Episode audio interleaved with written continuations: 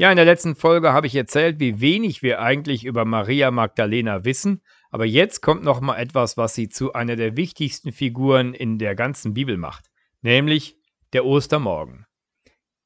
Die vier Evangelien beschreiben den Ostermorgen sehr unterschiedlich.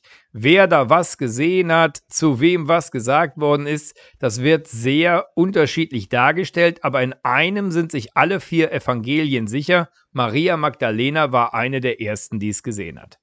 Es gibt ja immer wieder die These, dass Ostern ein großer Betrug war. Die Jesusbewegung war so schön, es war so gut, was Jesus da alles erzählte, machte den Menschen so viel Hoffnung. Sie konnten es nicht ertragen, dass er einfach am Kreuz gestorben war und haben deshalb die Ostergeschichte, die Geschichte von der Auferstehung erfunden.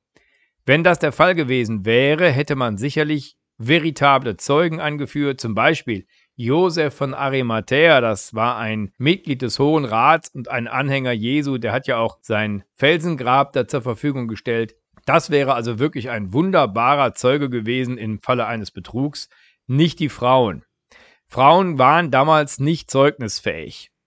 Und für viele Männer ist das ja auch heute noch so. Leider, dass alles, was Frauen sagen, nur Gewäsch ist und dummes Zeug. Und Lukas schreibt das auch in seinem Evangelium. Den Jüngern erschien das, was die Frauen da sagten, Maria Magdalena und die anderen, als reines Gewäsch.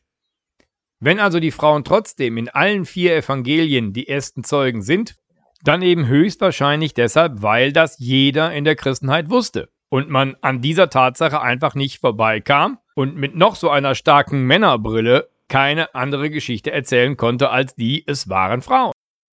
Besonders schön ist die Geschichte, die das Johannesevangelium über Maria Magdalena an jenem Ostermorgen erzählt. Sie kommt da zum Grab wie eben eine trauernde Frau, um den Leichnam zu salben, um Grabpflege zu betreiben. Wir würden heute Blümchen mitbringen.